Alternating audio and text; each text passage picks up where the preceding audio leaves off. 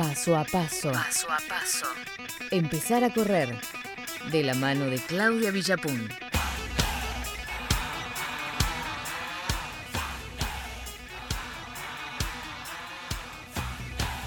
Ocho de la mañana, 39 minutos y se las viene ingeniando para eh, actualizar Mundo Running con diferentes cosas en el medio de la pandemia. ¿Qué tenemos hoy, Clau? ¿Qué tenemos? Hoy primero voy a arrancar con dos noticias cortitas que tienen que ver. Una con la cancelación del Mundial de Montaña que iba a ser en noviembre del año, de este año en Lanzarote. Un lugar increíble para ir, pero bueno, no va a poder ser. Eh, ya, sí, le quiero mandar un besito a Estrella, que es la organizadora de este mundial. Mundial que el año pasado se hizo en Argentina, sí, en Villa Langostura. El, año que viene, este año, perdón, le tocaba eh, realizarse en Lanzarote, fue cancelado. Lanzarote en ahí en las Canarias, ¿no? En España, en Lanzarote, ¿no? Exactamente, en las Canarias. Exactamente, una de las islas más lindas que hay. Bueno, no, se canceló finalmente el mundial el Mundial de, Montaña, sí, donde bueno, el equipo argentino iba a estar presente seguramente para, este, viene, viene haciendo buenos rendimientos en el último tiempo. Bueno, este año finalmente se canceló y también se anunció que la carrera, la maratón de Valencia, que era la única que quedaba en Europa más o menos importante, va a ser eh, como en Londres con Elite nada más, ¿sí? Este, porque, bueno, sabemos que en Europa está habiendo rebrotes en varios lugares, están cancelando un montón de eventos que estaban pautados para los últimos meses del año. Bueno, en este caso Valencia estaban todos los ojos puestos ahí. Por ahora se anunció que va a ser competencia nada más que para Elite. Y justamente por este tema de las cancelaciones que viene habiendo de las carreras presenciales es que se me ocurrió hablar de las carreras virtuales, que cada vez hay más y cada vez están apareciendo como, eh, si bien en el mundo el boom de las carreras virtuales ya estaba instalado previo a lo que es la pandemia, ahora parecen una solución, no solamente para los organizadores, que de esta manera buscan reactivar un poco lo que tiene que ver con, eh, con la organización de carreras y la, y la presencia y todo, sino también para la gente, ¿no? Para tener una motivación y una zanahoria por delante a la hora de salir a trotar, ¿no? En las ciudades en las que se puede. Hay carreras que son internacionales, hay carreras que son locales y les voy a contar cómo se puede competir en una carrera virtual, ¿sí? Parece una cosa media... Parece una, ¿Cómo, está, cómo, está, ¿Cómo está Sofi para una carrera virtual? ¿Cómo te ves para una virtual? ¿Cómo te digo? Una carrera virtual. Me veo bien, porque creo que es una variante a la cual puedo llegar. Yo te cuento. ¿Cómo te? Virtual no significa hacer un, simula, un simulacro de trote, ¿eh? Quiero decir. No, no, quiere decir que yo puedo estar con un kilo de helado mirando cómo corre un muñequito. No, es hacerla igual, igual, pero virtualmente. Claro, es, esto es la virtualidad. No vas a estar presencial en el lugar. En este caso, digamos, no hay carreras presenciales, entonces eh, no es que se está realizando en un lugar y vos la corres virtualmente, como eh, así nacieron, ¿no? Nacieron cuando, bueno, yo quiero correr X carrera, bueno, pero no puedo ir a ese lugar, bueno, la corro desde mi casa y simulo estar en ese lugar. No, bueno, acá Yo me no imaginaba era con un joystick comiendo un kilo de helado y manejaba el muñequito como se movía, como pasaba gente en la carrera virtual. No es, no es. Suena, eso un poco. Claro, no es el dinosaurio que usás cuando te quedas sin internet, que podés correr con el dinosaurio y saltar cactus. No es ese, Sofi. No, no es. No, tenés que correr igual. Te cuento, por ejemplo, que eh, en este momento se está corriendo la maratón de Boston. ¿Sí? La maratón de Boston se está corriendo en este momento. Digo en este momento porque eh, la edición número 124 es la carrera, la maratón más antigua que se sigue realizando, ¿sí? Eh, este año debió cancelar su, eh, su carrera, que es histórica y nunca se había cancelado. Bueno, este año este, tuvieron que cancelarla y se está corriendo del 7 al 14 de septiembre, de manera virtual. A ver, ¿cómo es esto? La gente que, se, que estaba anotada pudo pagar 50 dólares. Con los 50 dólares te mandaban un kit. Te digo que 50 dólares parece un montón, pero para lo que te manda la maratón de Boston la verdad está más que bien en, precio-calidad. Eh, lo primero que te mandaban es un kit, todo incluido, por supuesto, no hay gastos de envío, nada. Te enviaban un kit de precarrera, digamos, con tu dorsal, con algunas cositas de regalo, como si fueras a buscar tu bolsa de corredor o tu kit de corredor el día previo a la carrera. Eh, y después de la carrera te mandan la remera de finisher y la medalla eh, eh, digamos, tangible, para decirle, en material, sí, porque algunos, en algunos casos vos podés descargarte un comprobante de que corriste, en este caso te mandan la medalla de verdad, la real, te la mandan por correo, más la remera de finisher que vos completaste, ¿sí? A ver, las carreras virtuales tienen varias cuestiones para tener en cuenta. Una es, por supuesto, que no es presencial, ¿sí? La podés correr desde cualquier lugar del mundo. En general te dan un tiempo para correrla, ¿sí? Podés correrla desde, como es el caso de la maratón de Boston, que te da una semana. Bueno, en algunos casos te da una semana, 10 días, dos semanas para que vos puedas completar esa distancia. Eh, el tiempo para realizarla es, este, ¿no? En un, rango de días. Eh, una verificación de tiempo, ¿sí? Por lo general, o vos tenés que bajarte una aplicación o utilizar una de las aplicaciones eh, que, que marcar el registro, que pueda quedar registrado cuánto tardaste. En algunas cuestiones son más específicas, en otros no. Cada uno tiene sus reglas, en algunos casos te permiten correr indoor, esto quiere decir si vos tenés una cinta, podés correr indoor, eh, y después tenés una clasificación, que obviamente las clasificaciones, me decían, yo estuve hablando con gente que ya corrió varias carreras virtuales, me decían, en realidad la clasificación es muy particular, porque no se puede comparar si vos corriste de día o de noche, si vos corriste en un terreno llano, llano, o corriste, vivís en un lugar en el que tiene subidas y bajadas. Em, digo, y también hay otra modalidad que es completarla en tramos, ¿sí? Por ejemplo, la maratón de Boston me decían, la maratón de Boston la tenés que hacer de un saque, tenés que correr los 42, 195 de un saque, ¿sí? Y eh, no se puede parar algunos me decían, bueno, lo que hacen algunos es eh, corre 10 kilómetros uno y se van pasando el GPS, 10 kilómetros uno, 10 kilómetros en el otro, porque, por ejemplo, en la maratón de Boston usa una aplicación particular, que es la Strava, nosotros hemos hablado de lo que es esa aplicación, es la más utilizada en todo el mundo. E, esa aplicación te toma tiempo de cuando vos iniciás el reloj y tiempo en el que finalizás, sin importar, eh, o sea, te toma eso. Si vos vos tardaste esas dos horas, no importa si vos en el medio hiciste 10 kilómetros en, en, no sé, 10 kilómetros rápidos en 35 minutos.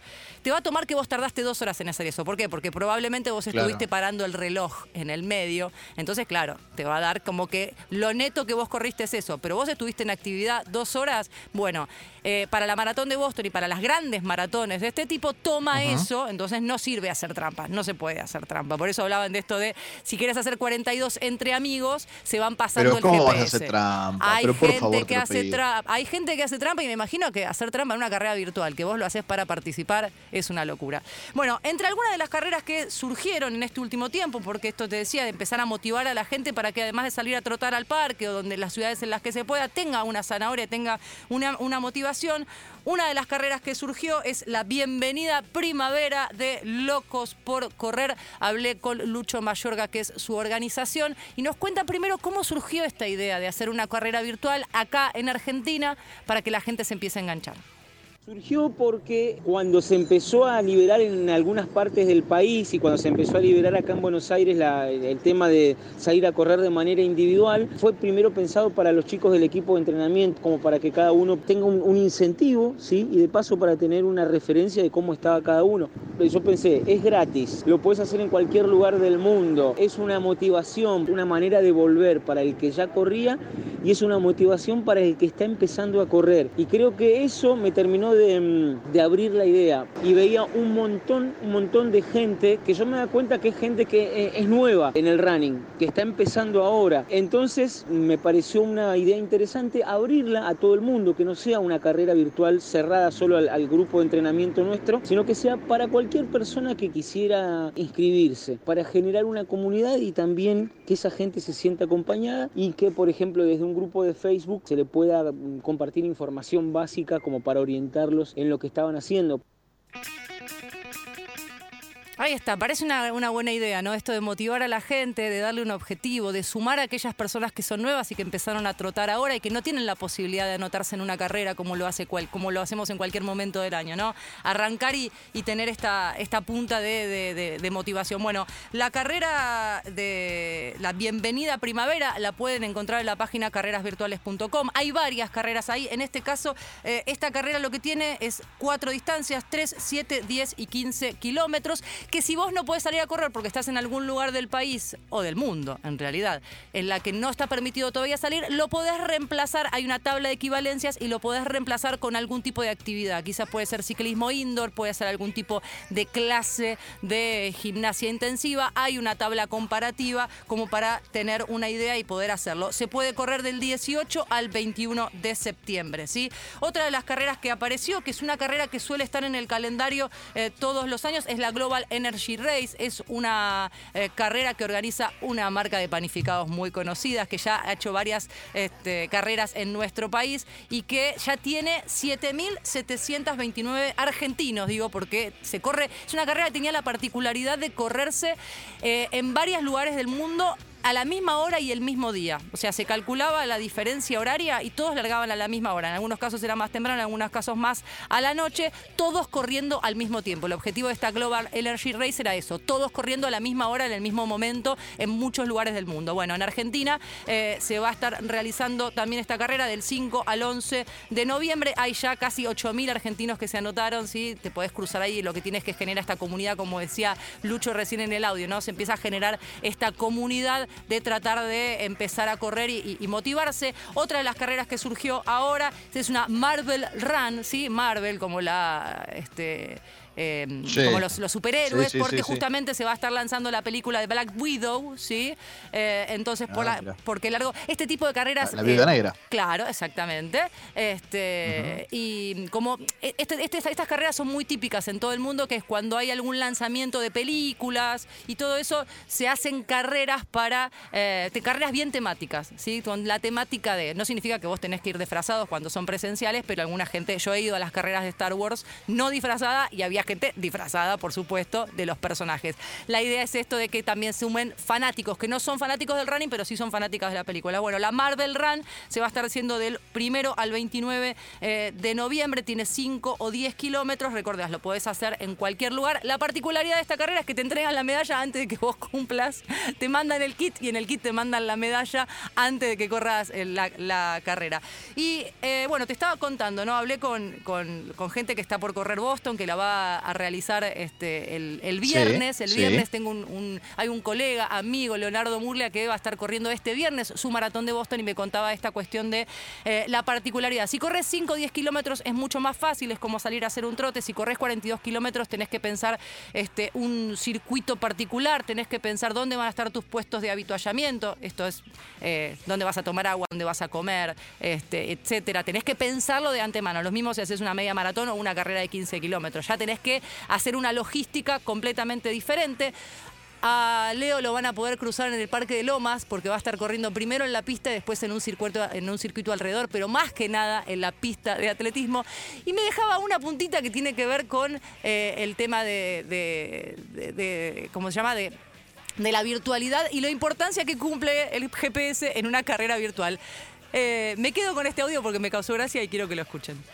Una de las claves, mejor dicho, en todo esto Tal vez la principal está en que el dispositivo con el que vayas a contar, que generalmente es el GPS, es protagonista absoluto. O sea, falla el GPS y cagaste. O sea, la carrera no la corriste, aunque la hayas corrido, no la corriste. Ahí está. La clave en una carrera virtual, quieras o no, en este caso, es la virtualidad, es el GPS donde vos podés constatar que participaste. Pero lo más importante, igual, es que participen, que si tienen ganas de sumarse, de generar esta comunidad, de participar, no se queden con las ganas. No sé si llamarlo una competencia, porque es esto que decía, todos corren en, condiciones y en días y en climas y en zonas diferentes, pero sí está bueno para tener una zanahoria, una motivación, para saber en qué estado estás y sobre todo para divertirte, porque en esta etapa donde hay eh, pandemia y aislamiento y todo, lo más importante es correr para disfrutarlo y pasarla súper bien. Y estas carreras virtuales me parece que llegaron también para eso. Ha pasado running, sí, con Claudia. Ah, diga, diga, diga, por favor, por favor, no, no, no, no, no, no la esperábamos. Pensé que estaba bajando virtualmente alguna maratón. Sí, no, es probable, pero ¿sabes qué me gustó? De lo que contaste esto de que se puede correr en varios días eh, cosa que no te da la, posibilidad de una maratón común, claro. una maratón, una carrera normal. Y también hay mucha gente que la inhibe el, hecho de correr con mucha gente, ¿viste? Como una especie de competencia de mirar al costado y tener una gran cantidad de gente haciendo lo mismo que vos, que todo el mundo, ¿viste? Te pase por el costado, a ver si llegás o si no llegás.